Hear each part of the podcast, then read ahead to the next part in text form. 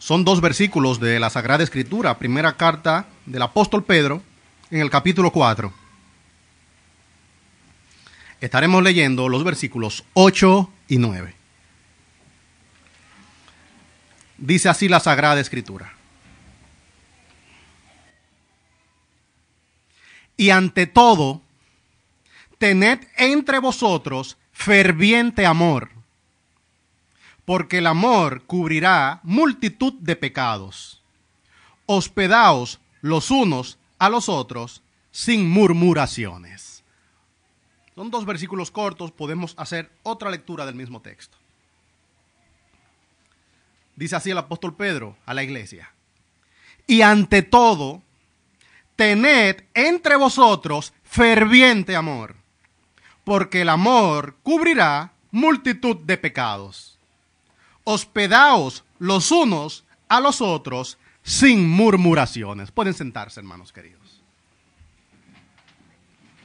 Pretendo desde este texto mostrarle a la iglesia la prioridad que tiene el amor.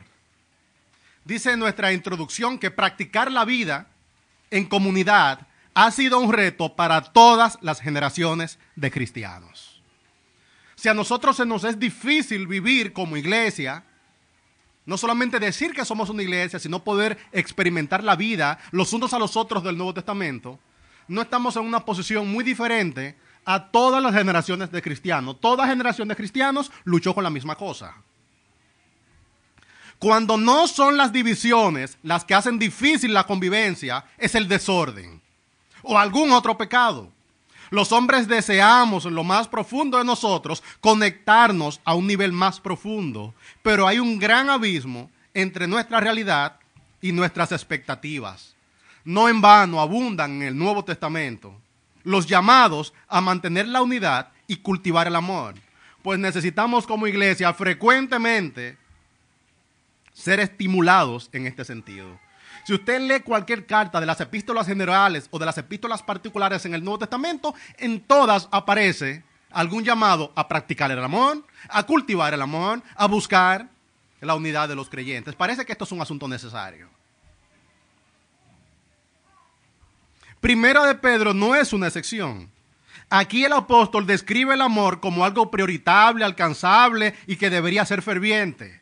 Muestra una buena razón para buscar que así sea y presenta dos ejemplos prácticos de la expresión del amor.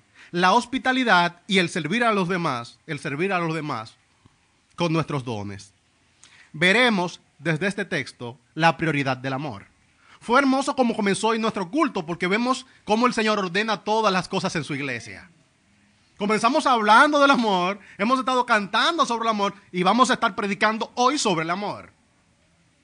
No hay coincidencias en el Señor. El Señor está encabezando su iglesia, hermano. Le está dirigiendo su iglesia. De hecho, yo tenía aquí anotado mi bosquejo comenzar por Primera de Corintios 13, pero ya el Señor permitió que comenzáramos el culto en Primera de Corintios 13. Hace unos años expuse ese texto completo, hablando en aquel momento de la preeminencia del amor.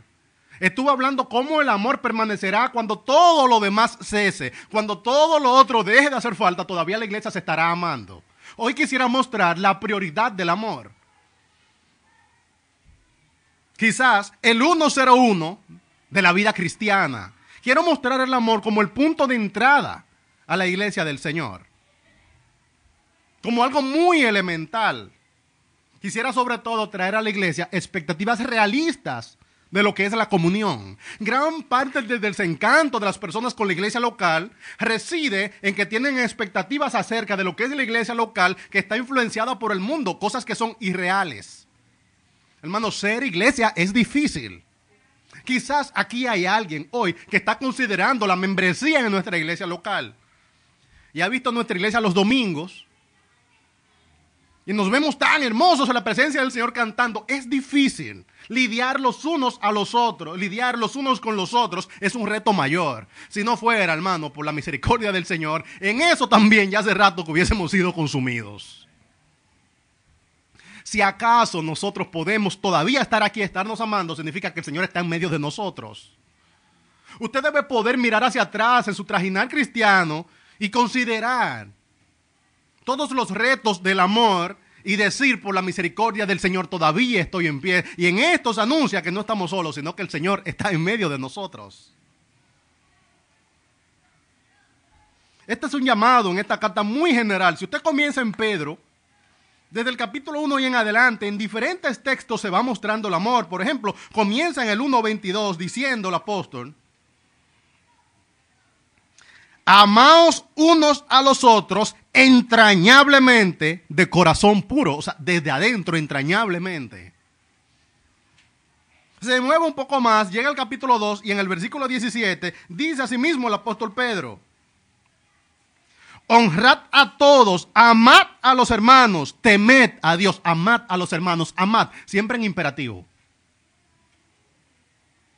Avanza un poco más la carta y llega hasta el 3.8 y en el 3.8 dice, finalmente sed todos de un mismo sentir, compasivos, amandos fraternalmente, misericordiosos, amigables.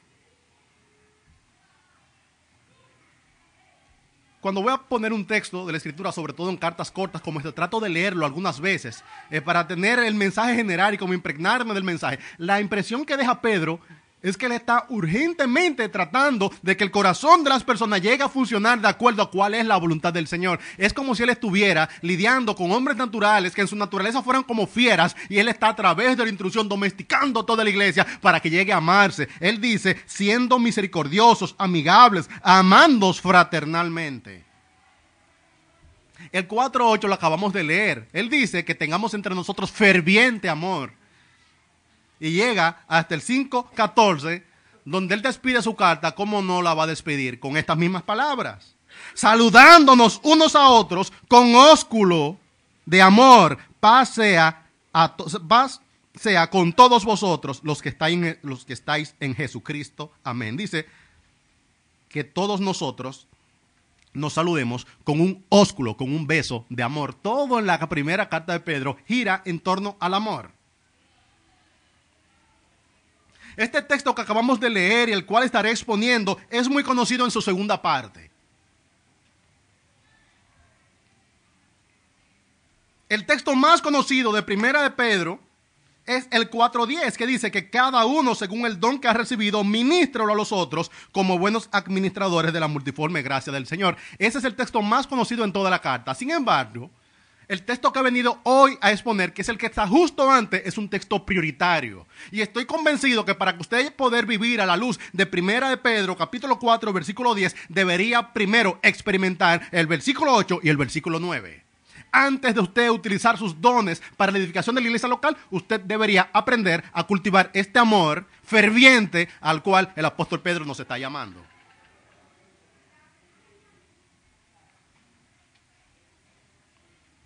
Comparto aquí un pequeño testimonio, hermanos queridos. Si yo me dejara llevar solamente de mi personalidad, yo no estuviera capacitado para ser un miembro de una iglesia local. Si me dejara llevar solamente de lo que son, lo que la gente le llama a veces su personalidad, el yo soy así, quizás yo no estuviera en medio de ustedes. Por mi trayectoria personal, yo tiendo a ser un tipo más bien solitario.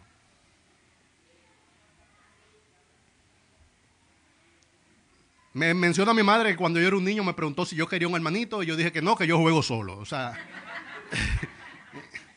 ese soy yo en mi trayectoria si me dejara llevar solamente de mi personalidad. En la escuela, la universidad, la secundaria, mi estrés era cuando me ponían a hacer trabajos en grupo.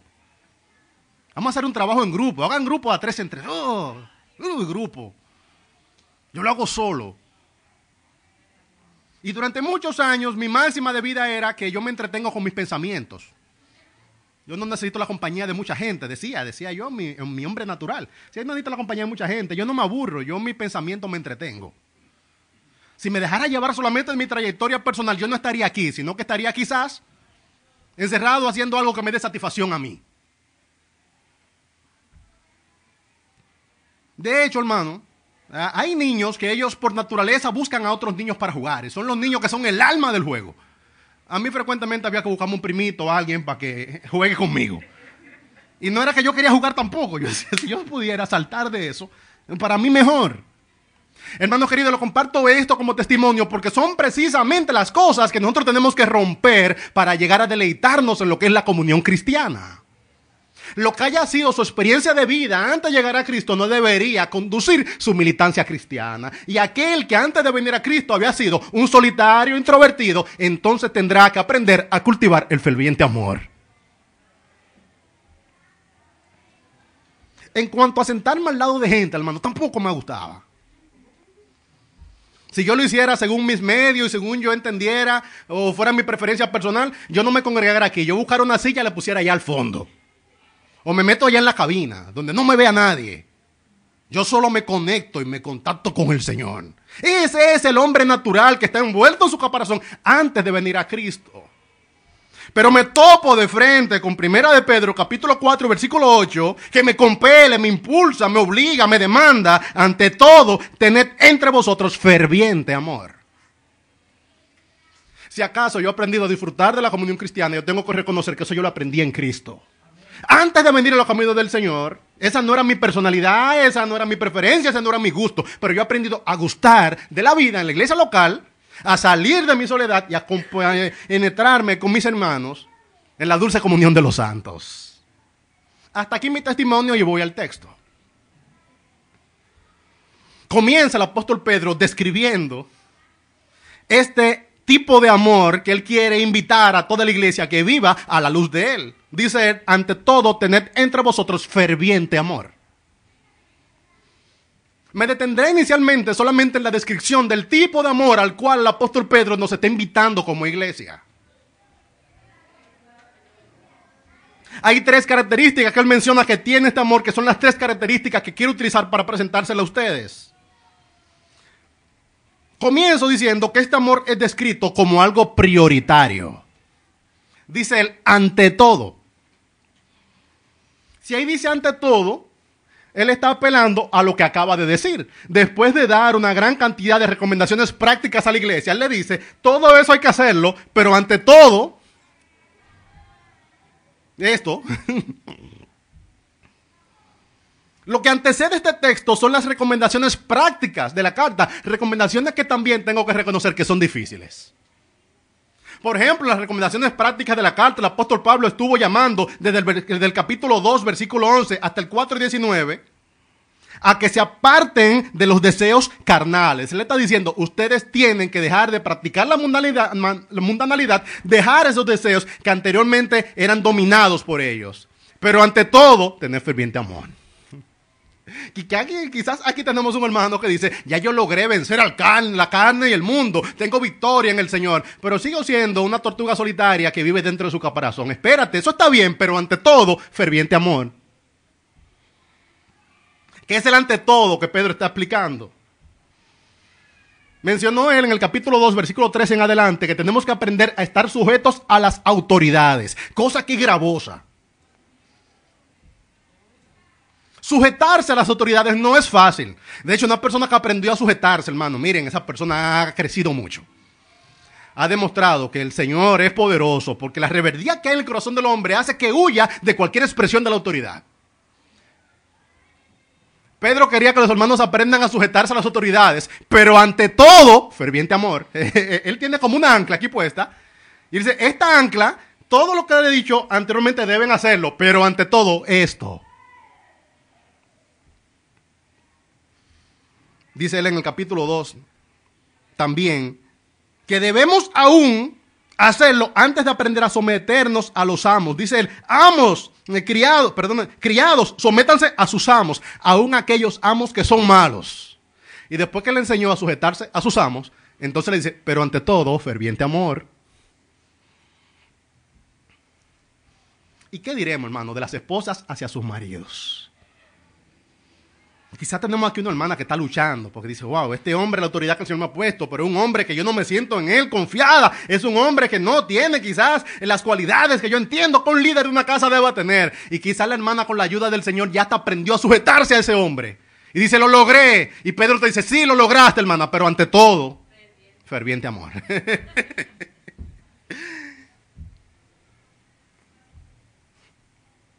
y los maridos, dice la escritura, que tenemos que aprender a vivir con nuestras esposas sabiamente, hermano.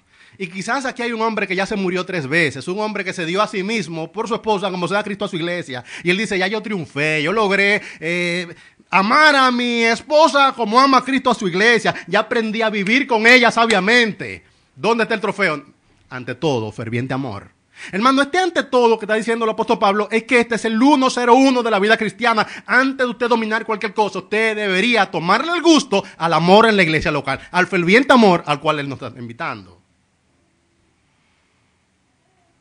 Esto lo presenta como algo que es prioritario, algo que es fundamental. El texto es, ante todo, ferviente amor. La primera descripción que se nos hace del tipo de amor que debe haber en la iglesia local es un amor prioritario, pero después nos dice, o infiere por lo menos, que este tipo de amor es alcanzable. Hay gente que me dirá, es que yo no soy así. Yo he aprendido cuando vine a los caminos del Señor que cualquier cosa que antes yo era, ya yo no estoy aferrado a lo que yo era. Lo que antes me definió tendrá que ser redefinido, porque si alguno está en Cristo, nueva criatura es. Las cosas viejas pasaron y aquí que todas son hechas nuevas. Un creyente, por norma general, nunca dice yo soy así. Hasta ahora yo he sido así. Eso a mí me había definido. Eso yo entendía que era mi formación, entendía que era mi personalidad. Pero el hecho que dice aquí, tened, infiere que podemos tenerlo. Es accionable. Hermano, cada vez que la escritura eh, le invita a usted a hacer algo, eso significa que eso puede ser hecho. Cuando yo encuentro imperativos en la escritura, yo me emociono. Primero porque siento que estoy sirviendo a un Dios que ha dado normas objetivas. Y si Él me manda a tener ferviente amor, eso quizá yo no sé con qué se come, pero yo sé que eso es posible en mí, porque si Él lo demanda, Él puede darlo. Quiero evitar con esto que los hermanos se queden al margen de la predicación y digan, bueno, eso es para los hermanos que son como más calientitos, aquellos que son más acogedores, los que son más dinámicos, más expresivos. Esa predicación es para ellos. Hermano, si a usted se lo están demandando, si a usted lo están invitando, si a usted se lo están recomendando, me parece que eso en usted es posible, aunque usted nunca lo haya visto. Quizás tenemos personas en esta congregación que dicen, yo no estoy ahora mismo capacitado ni siquiera para extenderle a una persona la mano. Con el poder del Señor, con la ayuda del Señor, la instrucción, la disposición, usted pronto estará hasta abrazando. Y quizás hasta termine dando besitos.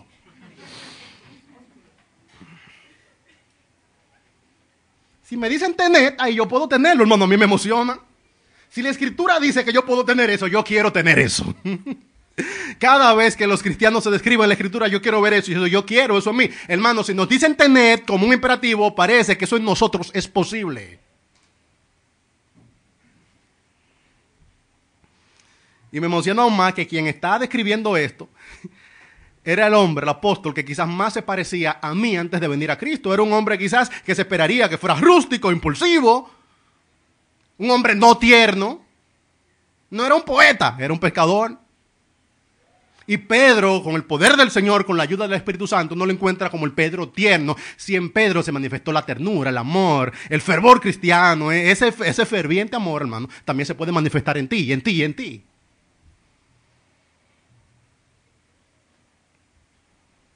En el Nuevo Testamento, hermano querido, el amor no se presenta en los términos que el mundo habla del amor. De hecho, el término que aparece en el Nuevo Testamento para amor es un término relativamente nuevo en el mundo en el cual se predicó el Evangelio, y es el término ágape. Los interlocutores de Pedro quizás habían conocido y sido influenciados por otro tipo de amor que se predicaba en su cultura, que era el amor platónico.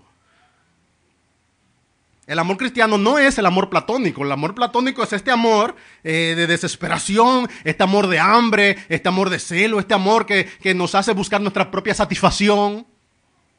El ágape es quizás lo contrario al amor platónico que la cultura popular en tiempo de Pedro había estado difundiendo. El amor ágape no es este arrebato pasional acerca de una persona, sino que es una capacidad extraordinaria en desbordarnos en tierno favor hacia otros, aunque los otros no puedan devolvernos.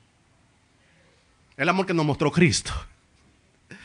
Y nosotros podemos amar porque el amor de Cristo ha sido derramado en nuestros corazones. Lo que ha sido derramado en nuestros corazones no es tener otro ser humano entre ceja y ceja y decir ese, esa, este o aquel es el centro de mi existencia. No, lo que ha sido derramado en nuestros corazones es un favor benevolente que se desborda en buscar el bienestar de otros, aunque los otros no necesariamente puedan recompensarnos. aunque no sea correspondido. Esto que hace lo que dice, el amor ha sido derramado, como dice el original, es, es el ágape, ha sido derramado en nuestros corazones. Y esto era tan característico en la iglesia local, hermano, que nuestros cultos llegaron a ser reconocidos como ágapes, o sea, las fiestas del amor. Aparece por lo menos dos veces en el texto bíblico que al culto cristiano se le llama los ágapes, o sea, las fiestas del amor. Y es que estos hermanos realmente aprendieron a tener ferviente amor y el amor llegó a caracterizarlos.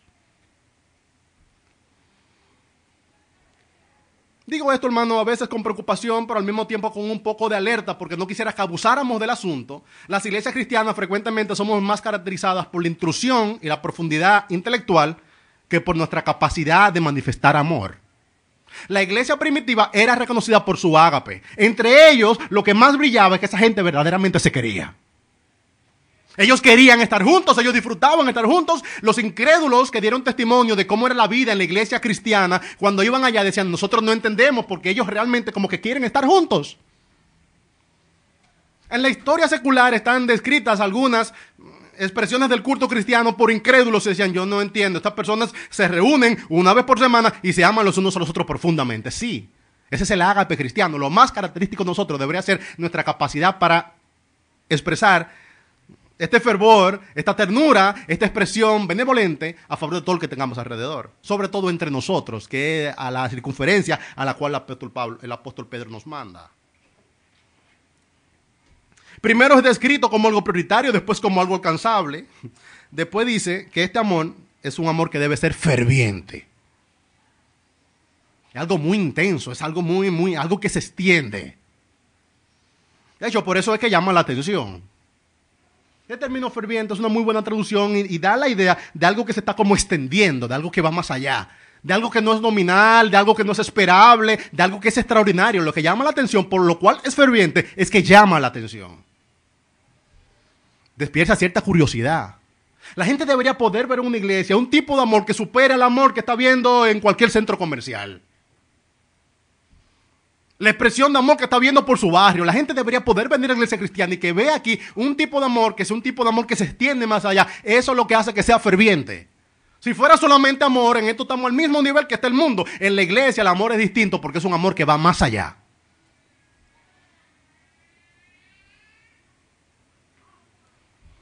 quiero aplicar inmediatamente y mostrar cuáles son los obstáculos que tenemos en la iglesia local para nosotros manifestar no solamente amor, sino amor ferviente. Hoy quiero ponerme en el, eh, eh, lo ferviente, hermano. No solamente lo, pero tú dices, bueno, ya yo amo. Yo estoy aquí. Si yo estoy aquí porque yo los amo. Si no, no tuviera. A mí nadie me obligó a llegar. Eso es amor. Nadie a mí me obligó. Yo vine por mis propios medios porque quería venir. Gloria al Señor por eso. Eso es amor. Si usted está aquí, parece que hay algo. Ahora queremos que el amor no solamente sea amor, sino que sea amor ferviente. ¿Cuáles son las barreras? ¿Cuáles son los obstáculos para que entre nosotros se manifieste esto que es ferviente amor? Mencionaré varios, pero entre ellos están la mundanalidad y estos prejuicios que la gente se ha dejado arropar. Hay cantidad de prejuicios mundanos que la gente ha traído al cuerpo de Cristo.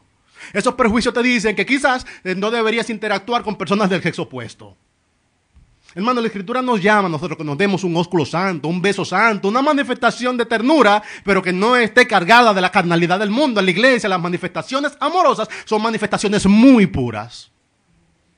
Y es verdad que el mundo se ha entregado a su depravación, pero entre nosotros, hermano, esas cosas ni aún se nombre. Deberías tú tener la libertad de ir donde una hermana y tratarla, si es mayor que tú, como tu madre, y si es de tu misma edad, como tu hermana. Y lo mismo podría decir de las hermanas hacia los hermanos. En la iglesia, hermano, tenemos que dejar de lado los paradigmas y asuntos del mundo. Sin embargo, vivimos tan en contacto con ellos que hasta en la iglesia estamos como repeliéndolo. Hay hermanos que están en su caparazón y no se atienden más allá porque no se dan el permiso de que pueden saludar a una persona del sexo opuesto. Eso es mundanalidad y no lo traiga a la casa del Señor. Saluda a sus hermanos con ferviente amor y salúdale con la pureza que caracteriza, que caracteriza las relaciones, las manifestaciones de amor entre los cristianos. Sin embargo, lo que encuentro que es más frecuente es que hay hermanos que tienen mala actitud. Por actitud me refiero a, una manifestación, algo que está en ti, que, te ha estado caracterizando. Hay gente que antes de venir a Cristo era gente indiferente. ¿Han visto las personas que son indiferentes ante otro ser humano? no notan que hay alguien más. Hay gente que simplemente no nota que hay alguien más. Y tienen la capacidad de entrar por un lugar y caminar olímpicamente como si no existieran otro ser humano. Yo dice, no, es que yo soy así. Usted era así. Si usted vino a Cristo, usted deja la indiferencia y cada hermano suyo le debe llamar poderosamente la atención. Le debe llamar poderosamente la atención como deben llamar poderosamente la atención todas las obras de Dios. Cada hermano suyo es una obra preciosa de Dios. Fue comprado a precio de sangre. El Señor le llamó por su nombre. El Señor le, desde la eternidad le estaba amando. Y si el Señor le está amando, si Él es importante para Dios, es importante para mí. No puede ser que yo camine en medio de una multitud de creyentes y eso no genere en mí un fervor, una atracción. Son comprados a precio de sangre y son valiosísimos en la mano de Dios. ¿Cómo va a ser que yo no lo noto?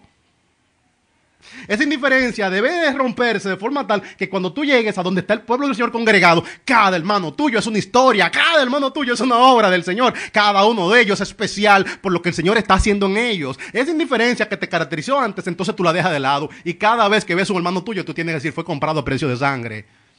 Es mi hermano. Notarlo. Esa actitud de indiferencia, cuando tú vienes en los caminos del Señor, tú la reemplazas con ferviente amor. Y tú dices, wow, pero ¿cómo va a ser que ese fue comprado a precio de sangre? Si Él es mi hermano, que el Señor me lo ha dado, ¿cómo va a ser que yo no lo noto? Te noto, hermano. Yo tengo que verte, hacerte sentir que te estoy mirando.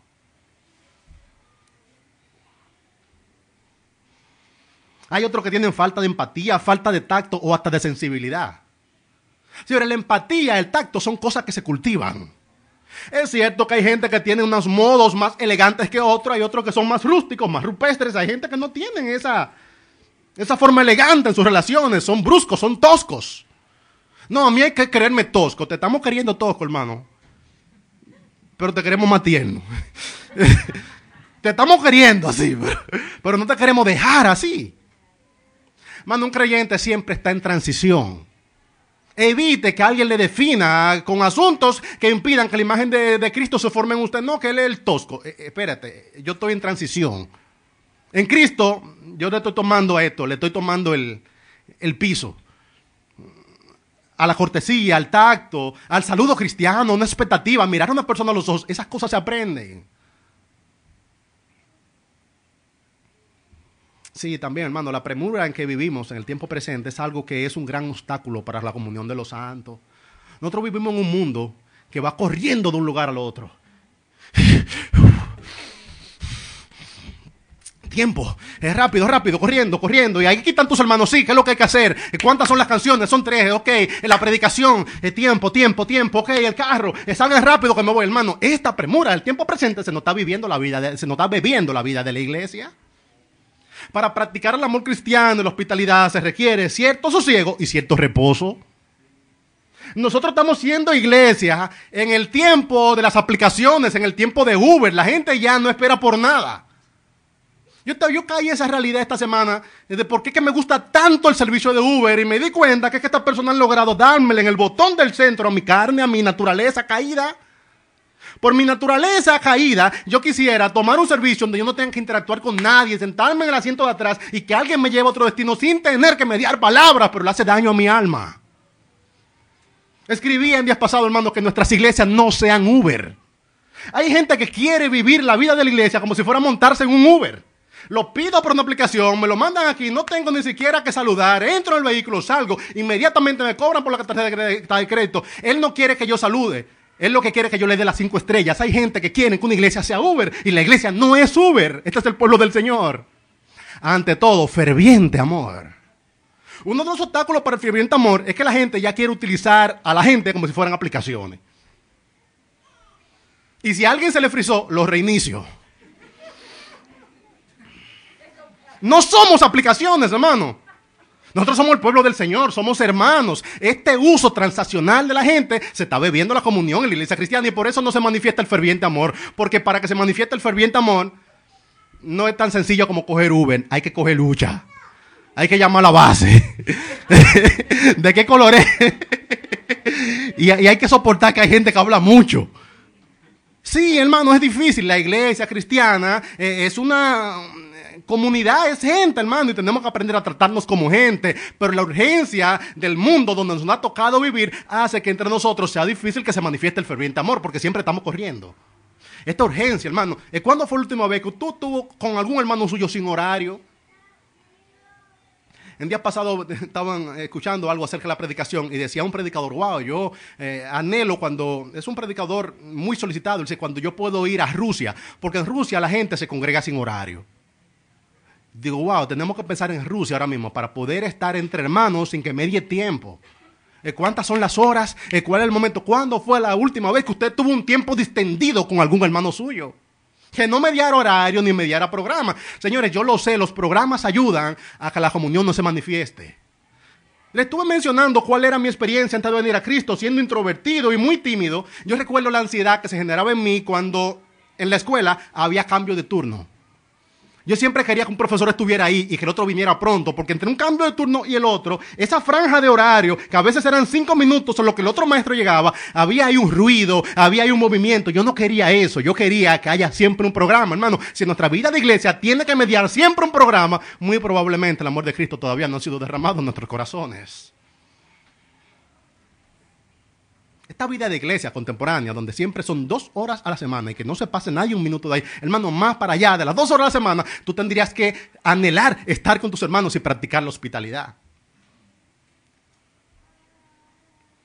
Estoy dando aplicación, hermano querido, porque no quiero dejar esto solamente a nivel filosófico, tengo que aterrizarlo al pueblo llano.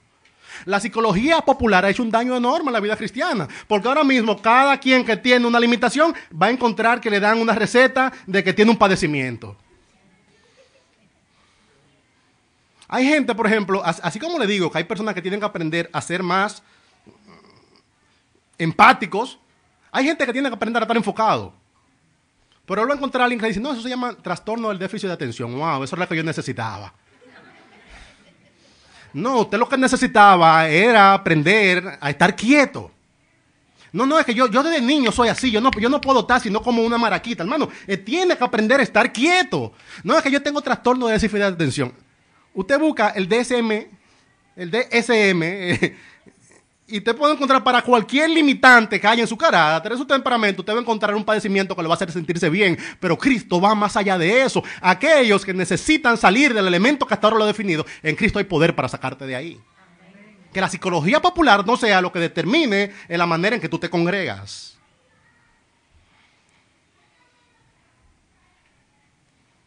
Mano, ser amoroso en gran medida es ser expresivo. Usted puede tener el mayor amor del mundo, pero Cristo dijo, no hay amor más grande que este, una acción, aquel que da por su vida por sus amigos.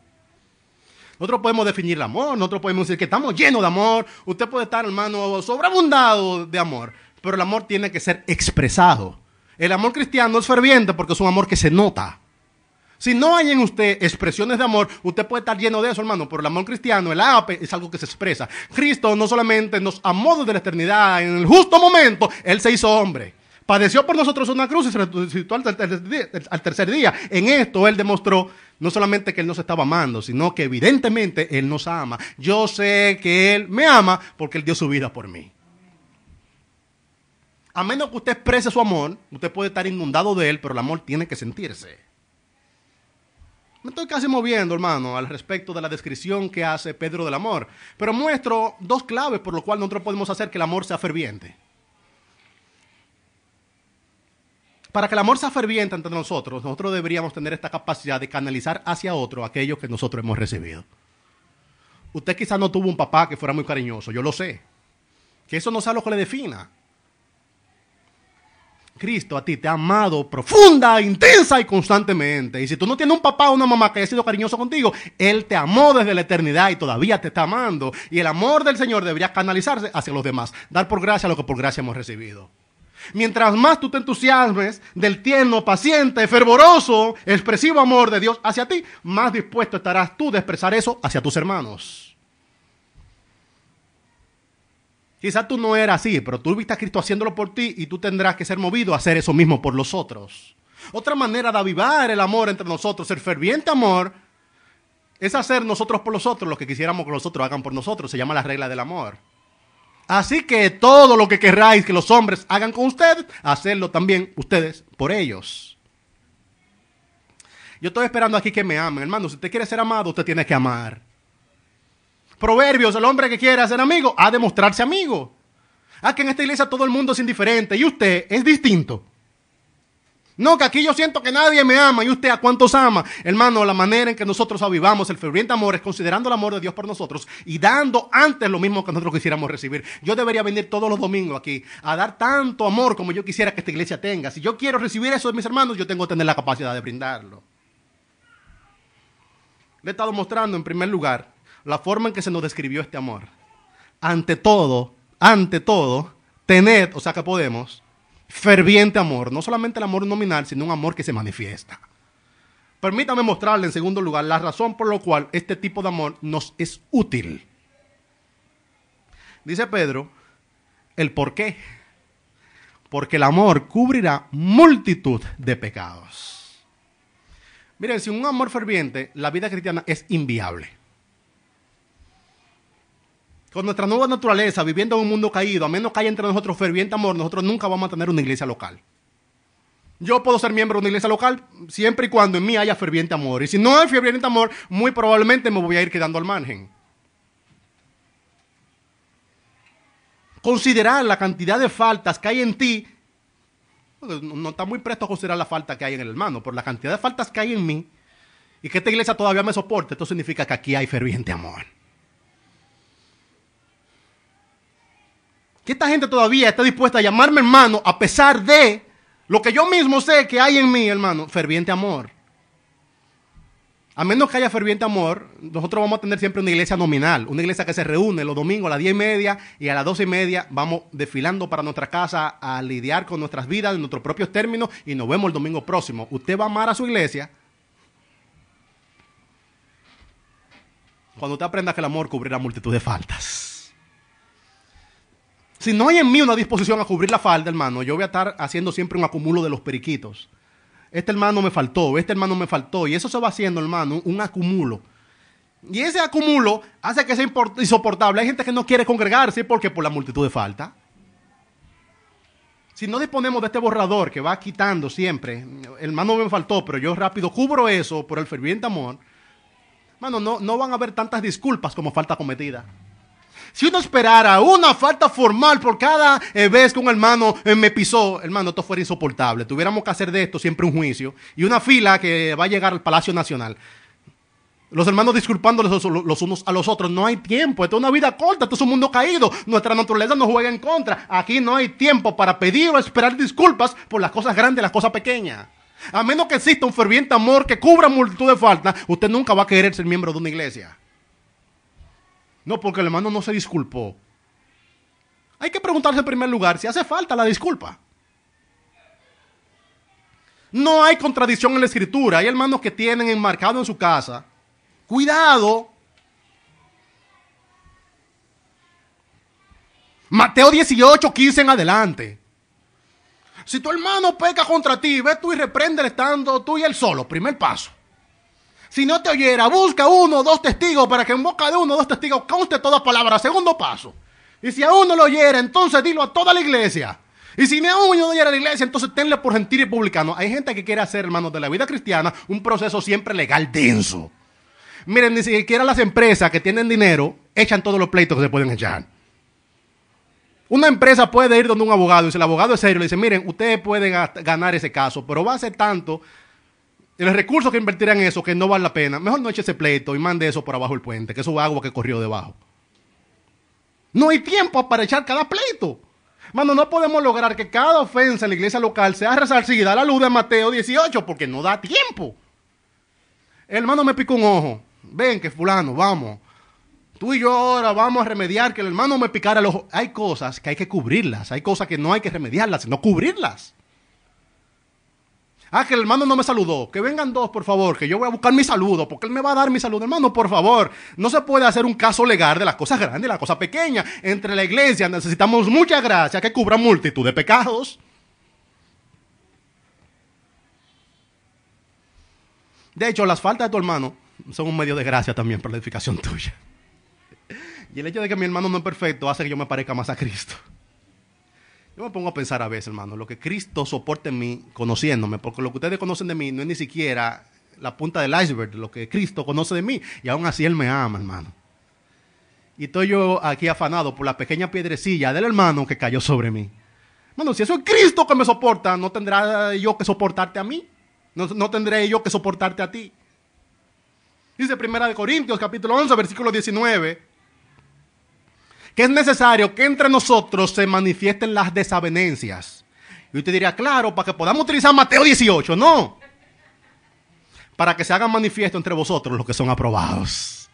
Si tu hermano no te pisa, hermano, no hay edificación. Por favor, tampoco abusemos de esto porque traigan pie que se lo voy a pisar. Para que usted se parezca a Cristo. No se trata de eso, hermano.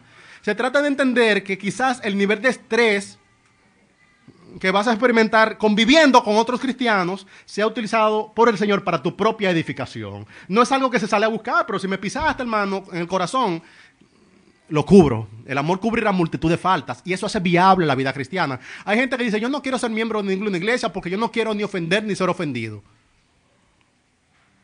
El asunto es que esto no es voluntario, hermano. Esto es como una licuadora en la cual el Señor nos pasó a todo y damos vuelta. Y nos clavamos el codo. No queremos dañarnos, hermano, pero estamos moviéndonos eh, eh, eh, en, en una colectividad. Estamos atados los unos a los otros a través de Cristo. ¿A dónde voy a huir, hermano? Si tú estás en Él y yo estoy en Él, tarde o temprano tú y yo tendremos que encontrarnos. Y cuando nos encontramos no haremos daño y el amor cubrirá multitud de faltas.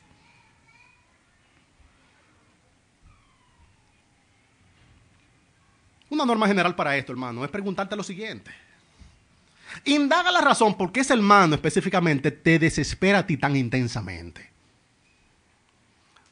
La verdad, hermano, que todos tenemos un hermano que nos desespera.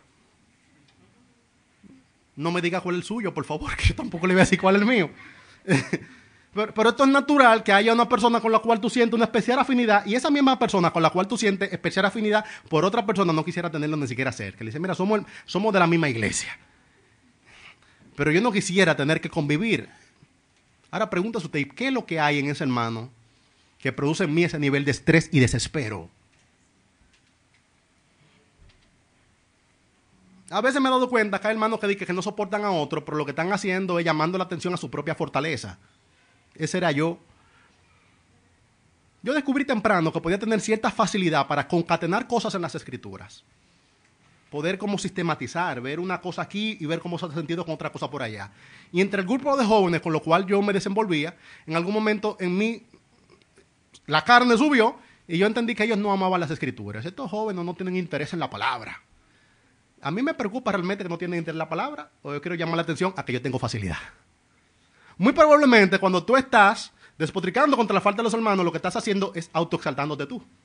Haciendo que este hermano se vea, mira este hermano que no es cuidadoso, tú quieres enseñar que tú sí lo eres. Ten cuidado porque muy probablemente lo que más te molesta del otro, lo que estás usándolo es para tu propia autoexaltación. O quizás tu hermano está reflejando tu propia falta. No hay una cosa que le moleste más a un ser humano que encontrar otro ser humano que le refleje. ¿Han visto a estas personas que dicen, no, yo, yo no soporto el chisme, no soporto la murmuración? Frecuentemente un cliente. No, no, a mí, yo ni cerca del chisme. Un hermano que tiene una... Frecuentemente lo que está haciendo es que le está poniendo un espejo. Por eso te desespera tanto, porque te recuerda tu propia falta, tu propia carencia y tu propio pecado. ¿Qué criterio podemos tener, hermano, para nosotros cubrir multitud de faltas sin hacernos copartícipe de los otros pecados? Porque esto es un asunto peligroso. Dice la Escritura que el que participa en pecados ajenos hace copartícipe de ese pecado y a veces no participa en silencio. ¿Cómo yo sé cuándo apelo a Mateo 18 o cuándo sé cubrirlo con un manto de amor? Hay preguntas clave que tú te puedes hacer al respecto de esto. Lo primero que te recomiendo, hermano, es que si eso objetivamente es algo que es una falta delante de Dios y no solamente ante ti. Afirma tus convicciones. Que yo no haga un caso legal con este hermano no significa que lo que él está haciendo es bueno. Y yo puedo afirmar mis convicciones mientras tanto extiendo un manto de gracia. Miren, nosotros no estamos llamados a santificar a nuestros hermanos. Nosotros no somos el Espíritu Santo. Nosotros no somos Dios y Dios es paciente. Él es paciente con mi falta y es paciente con tus faltas. Que Dios sea paciente no significa que Dios tenga complacencia. Él soporta eso esperando que eventualmente eso va a ser cambiado. Cuando tú identificas que tu hermano tiene una falta, ay, espérate, porque tu hermano tiene un pecado. Quizá el Señor lo está notando ese pecado en el hermano desde que el hermano era chiquito. Y el Señor ha estado extendiendo su misericordia, pero tú no puedes soportar ese pecado 24 horas. No quiero hacer de esto, hermano, un asunto que nos entreguemos a la displicencia, pero la realidad es que nuestros hermanos hay actitudes, hay formas que nosotros mismos no podremos cambiar y tendremos que soportar pacientemente en oración, esperando que el Señor lo cambie. Sin embargo, tampoco nos pueden obligar a que llamemos a lo malo bueno y a lo bueno malo. Hermano, que en este momento yo no pueda hacer que usted sea en esa área santificado no significa que yo no le llame a esos pecados. Pecado es pecado. Entonces, mientras tú ves eso, ese hermano me ofendió por su pecado. En este momento no tengo tiempo, no tengo la disposición, no tengo el contexto para poder edificarlo. Yo le llamo al pecado pecado, mientras tanto cubro la multitud de faltas. Algo que puedes preguntarte es si esa práctica si esa falta que se cometió contra ti se está convirtiendo en una práctica frecuente en tu hermano, con la capacidad de seguirle dañando a él y dañando también la vida de la iglesia. Si eso es un asunto que se está extendiendo, hermano, tenemos que tomar control de él por amor al Señor. Una omisión, una falta, hermano. ¿A quién me va a dañar? A mí y a mi ego. Si es a mí y a mi ego, yo tengo la capacidad de poder Debo tener la capacidad de poder cubrir esa falta. Sin embargo, hay pecados que debemos intervenir porque no solamente traerán daño sobre mí, traerán daño sobre mí, traerán mucho daño sobre él y sobre todo sobre el cuerpo del Señor. Cuando eso sucede, entonces deberíamos ir a Mateo 18 y confrontar al hermano. Pregúntate también, hermano, si en esa falta que se cometió contra ti hubo lo que le llaman premeditación y alevosía. No siempre hay. ¿Han visto que hay gente que tiene una, predisposición a inferir que hay maldad? Hay veces que te hemos dañado, hermano, y no es que hemos conspirado contra ti. No son los hermanos de José que están aquí mirando para tirarte dentro de un peso, quizás te no caíste. Hay gente que iba a caerse. Hermano, mira, lamento que, te hiciera tropezar, pero no fue que te metí el pie distinto. Que tropezaras conmigo no significa que yo te quise hacer caer. Y si en mí no hay una premeditación, si no hay maldad, si no hay intención o si no hay amargura en mi corazón contra ti, hermano, deja eso, que no fue que yo te tumbé, fue que te me caíste.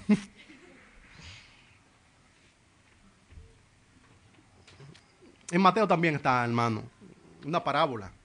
Y es la parábola del siervo despiadado. Hubo uno que su señor, uno tenía una gran deuda con su señor, y el señor fue paciente contra él, fue paciente con él, pero había otro que tenía una deuda con él mismo. Y este, al cual le mostraron misericordia, cuando vio al otro, dice que lo, tomaba y lo hostigaba. Págame mi dinero, págame mi dinero. Qué despiadado. Si a ti te han perdonado algo más grande, ten tú la disposición de perdonar también la pequeña ofensa que tu hermano ha cometido sobre, eh, contra ti. Sobre todo si en la ofensa no ha habido premeditación, es decir, no ha habido maldad, si no ha habido planificación en tu contra. Mano, la iglesia está marchando, la iglesia está en guerra, la iglesia está en guerra para que prevalezcan los propósitos del Señor. Y en la guerra, a veces, la misma tropa, chocamos el uno con el otro. En una guerra, montina, amotinan 50 encima de un camioncito. Mano, me está, me está pisando. Vamos 50 un camioncito, ¿tú te das cuenta? Mano, no queremos hacerte daño. Si no ha habido premeditación, por favor, no hagas de esto un caso. Por otro lado, tengo que afirmar también que el término pecado no necesariamente estamos hablando de una falta contra Dios. El término pecado en la escritura tiene más de una connotación y una de las connotaciones, la connotación general del pecado es falta, tacha. Por ejemplo, cuando hablaban de llevar un cordero de sacrificio, si un cordero que no tenga falta, que no tenga tacha, un cordero que no sea cojo, un cordero que no le falte eh, una parte, que no esté enfermo. Pecado significa tacha. Lo que está diciendo aquí no necesariamente estamos hablando de un caso moral contra Dios, un caso aberrante, vergonzoso, de los que ni aún se nombren entre vosotros. Cuando dice que el amor cubrirá multitud de pecados, eso se podría traducir, cubrirá multitud de faltas. Y es que tus hermanos no son perfectos y para tú poder convivir en la vida cristiana vas a tener que aprender a cubrir esas faltas esa falta de perfección.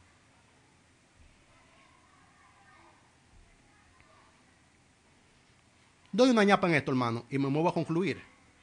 Muchas veces ese desespero que producen nosotros nuestros hermanos son un medio a través del cual el Señor está midiendo nuestro corazón. Crecer en mansedumbre, hermano, es algo que requiere que uno se muera muchas veces. Moisés fue llamado manso porque ante un pueblo que lo hostigaba, con premeditación, eh, porque el caso de él era con premeditación y cálculo, buscaban manera de conspirar contra él, de desesperarlo. Y una vez el Señor le dijo a Moisés, ¿qué tal si lo destruimos a todo? Y te hacemos un pueblo nuevo. Y él dijo, no, Señor, por amor a tu nombre. Ahí Moisés fue aprobado. Hay veces que el Señor permite que se manifieste un hermano que te está eh, desesperando en determinada área para que tú seas aprobado. Para que tú puedas hacer por el hermano lo mismo que Cristo ha hecho por ti. Quiere el Señor que en esos momentos de tensión, en esos momentos álidos y de desespero en la convivencia cristiana, todos nosotros, al igual que Moisés, seamos aprobados. Que en vez de decir, Señor, destruyelo, destruyelo, podamos decir, Señor, pónmelo un poquito más cerca. Que yo le amo del mismo modo que tú me has amado. Le he estado mostrando en primer lugar la definición, las características que tiene este amor. Lo segundo que le he estado mostrando del texto el propósito de esto, que es cubrir multitud, cubrir, hermano, cubrir un manto de gracia. Termino mostrándole a la iglesia la manera práctica que este amor se puede manifestar. La manera práctica es la hospitalidad. Hay otra más que es a través del uso de nuestros dones, pero yo creo que ya ustedes dominan eso. Porque es más fácil aprender a usar el don que aprender a amar con ferviente amor. Me limitaré hoy a la hospitalidad. Pareciera que la hospitalidad ya no es necesaria. En el tiempo del Nuevo Testamento, la iglesia tenía que crecer en hospitalidad porque la iglesia no tenía donde reunirse y muy probablemente queríamos reunirnos en tu casa. Y tú decías, para acá no vengan porque yo no quisiera incomodarme. La iglesia necesitaba donde reunirse. La hospitalidad era muy necesaria, dice aquí mismo, hospedaos los unos a los otros sin murmuraciones. Pareciera que ya la vida cristiana no requiere hospitalidad. Yo estoy convencido de que hoy hace falta más hospitalidad que nunca. El lugar donde vas a practicar la hospitalidad en el siglo XXI no es necesariamente en tu casa, no es necesariamente en tu hogar. Esta casa es la casa del Señor y todos nosotros somos miembros de esta familia. Le pongo un caso, si usted nos invitara a su casa, muy probablemente usted nos encerraría en su cuarto y prendería su televisor y nos dejaría en la sala. Si usted me invita a su casa, yo espero que usted no solamente me invite, sino que usted esté presente. Cuando yo te invito a mi casa, yo no me quedo al margen haciendo otras cosas y espero que ustedes se entretengan entre ustedes. Veo que este es el paradigma que muchos hermanos han asumido, que venir a congregarse es permitir que la gente haga algo mientras tanto yo me distraigo con otra cosa. Esta es su casa. Aquí usted tiene que aprender a ser hospitalario. La hospitalidad es más que llevar la gente a tu casa, es una actitud que comienza en el corazón. Literalmente eso significa tener un amor al que es extraño a ti hospitalario. Eso es ser hospitalario. Al que no nació contigo, al que no tiene tu propio temperamento, al que no es parte de tu círculo más íntimo, a ese recibirlo no solamente en tu casa, sino en tu propia vida. La hospitalidad en el siglo XXI, hermano, quizás no se practica tanto en recibir a la iglesia en tu casa y deberíamos quererlo. Todo creyente debe tener un deseo intenso porque la iglesia haga algo en su casa. Sin embargo, esta es la casa del Señor. Y sobre todo, nosotros somos templos del Señor en mi vida. Yo quiero que tú quepas. Que nadie se meta en mi vida, por favor. Yo soy solo, soy suelto. Tú eras solo y eras suelto. Ahora has sido puesto como una piedra en el edificio de Dios y tú eres una morada del Señor. Yo quiero caber en ti, que tú quepas en mí. La hospitalidad comienza en el corazón. Yo podría llamar que la hospitalidad es como el termostato del amor cristiano. ¿Usted quiere saber hasta dónde usted está amando? Pregúntese, ¿hasta dónde he practicado la hospitalidad? Un creyente que es hospitalario no solamente te recibe en su casa, en su carro, él te recibe en su vida. Cuando tú lo ves, en él hay una actitud de bienvenida. Tú puedes entrar a mí. Hay gente que está así, con los codos levantados. En mí tú no cabes. No, no me busques. Hay una persona que al tú verla, te invita. Te, estoy llamando. Con, la actitud que hay en su ceño, eh, con los ojos. Hay una persona que extiende su brazo. Él es hospitalario.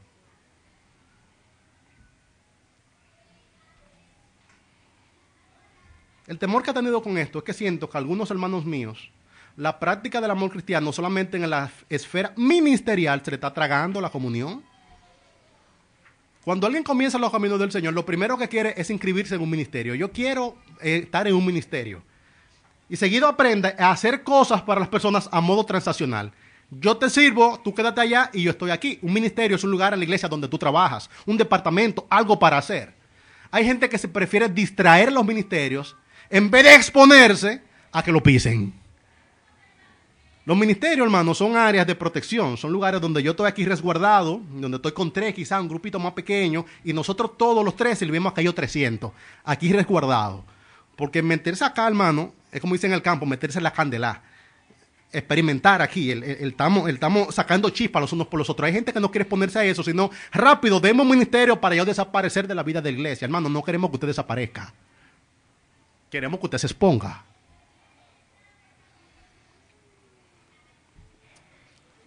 a veces he sentido que hay desconsideración hacia los músicos de la iglesia, no la nuestra. Yo, yo siento que aquí los músicos se aman. Pero en las iglesias siempre el músico es el, el ejemplo negativo. Gloria al Señor que aquí no tenemos eso. Pero es frecuente que en iglesias locales los músicos vienen, hacen algo para el Señor y como que desaparecen de la vida de la iglesia.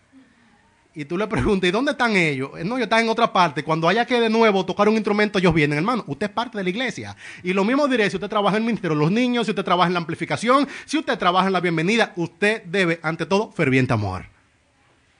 Antes de utilizar tus dones, tú deberías aprender a utilizar tus manos, tu corazón. Antes de ministrarnos los unos a los otros, tenemos que aprender a tener entre los unos a los otros amor y hospitalidad. La hospitalidad comienza en tu actitud.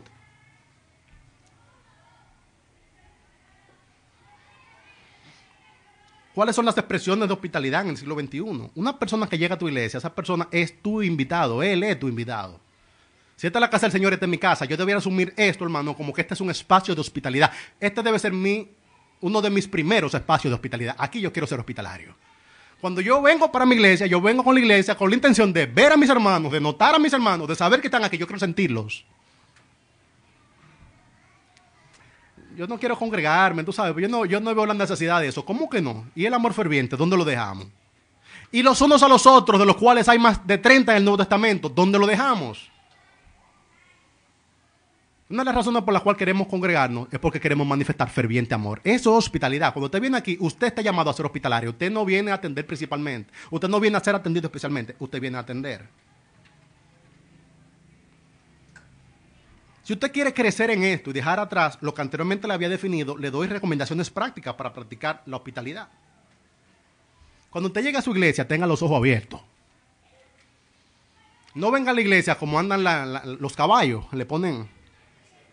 No, que yo vengo aquí solamente a recibir la predicación. Eso es lo que yo quiero. Yo no quiero que nada más. Hay un momento donde tenemos que estar como los caballos en la predicación, hermano. Pero hay momentos donde tenemos que mirar para el lado y decir: aquí están. ¿Estás aquí, hermano?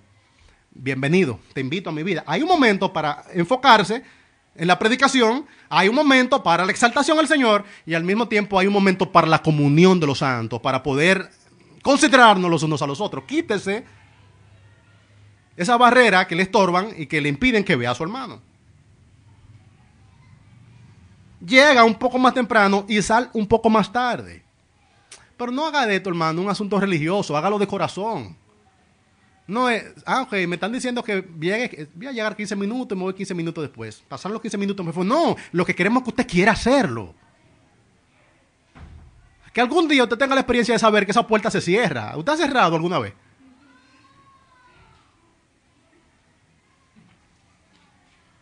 Que algún día usted entienda que aquí sucede algo más para allá del programa regular. No, no es un asunto mecánico. Sí, está bien, 10 minutos más. No, no es eso. Busca intencionalmente el hermano que te parece difícil, búscale, trabaja esa relación con él, hermano. Como tú quisieras que Cristo te busque y del mismo modo que Cristo te ha buscado, busca ese hermano intencionalmente. No lo alienes ni te alienes tú, búscale. Transporta a un hermano. Quizás no hace falta que tú recibas un hermano en tu propia casa, pero hace falta que tú le des una bola. La bola, hermano, en estos días ayuda mucho, lubrica la comunión de los santos. Hermano, yo he cogido mucha bola. Yo soy la bola andante, hermano.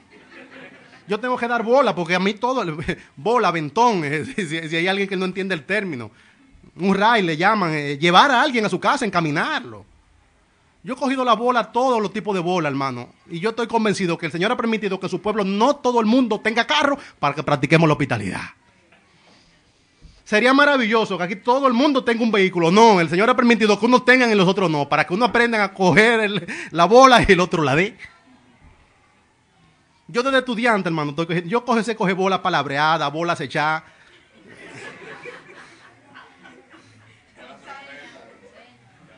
¿Sabes lo que una bola palabreada? Un vecino que usted puede dejarlo cerca, cerca de la escuela, y te dice, wow, si este vecino me pasa por el lado y, me lleva allá, él me ahorra ahí por lo menos 25 pesos y también me permite llegar más temprano. Y usted palabrea esa bola. Vecino, cuando usted puede, usted me lleva. Cuando usted puede, eso todos todos los días de luna viernes, es una bola palabreada.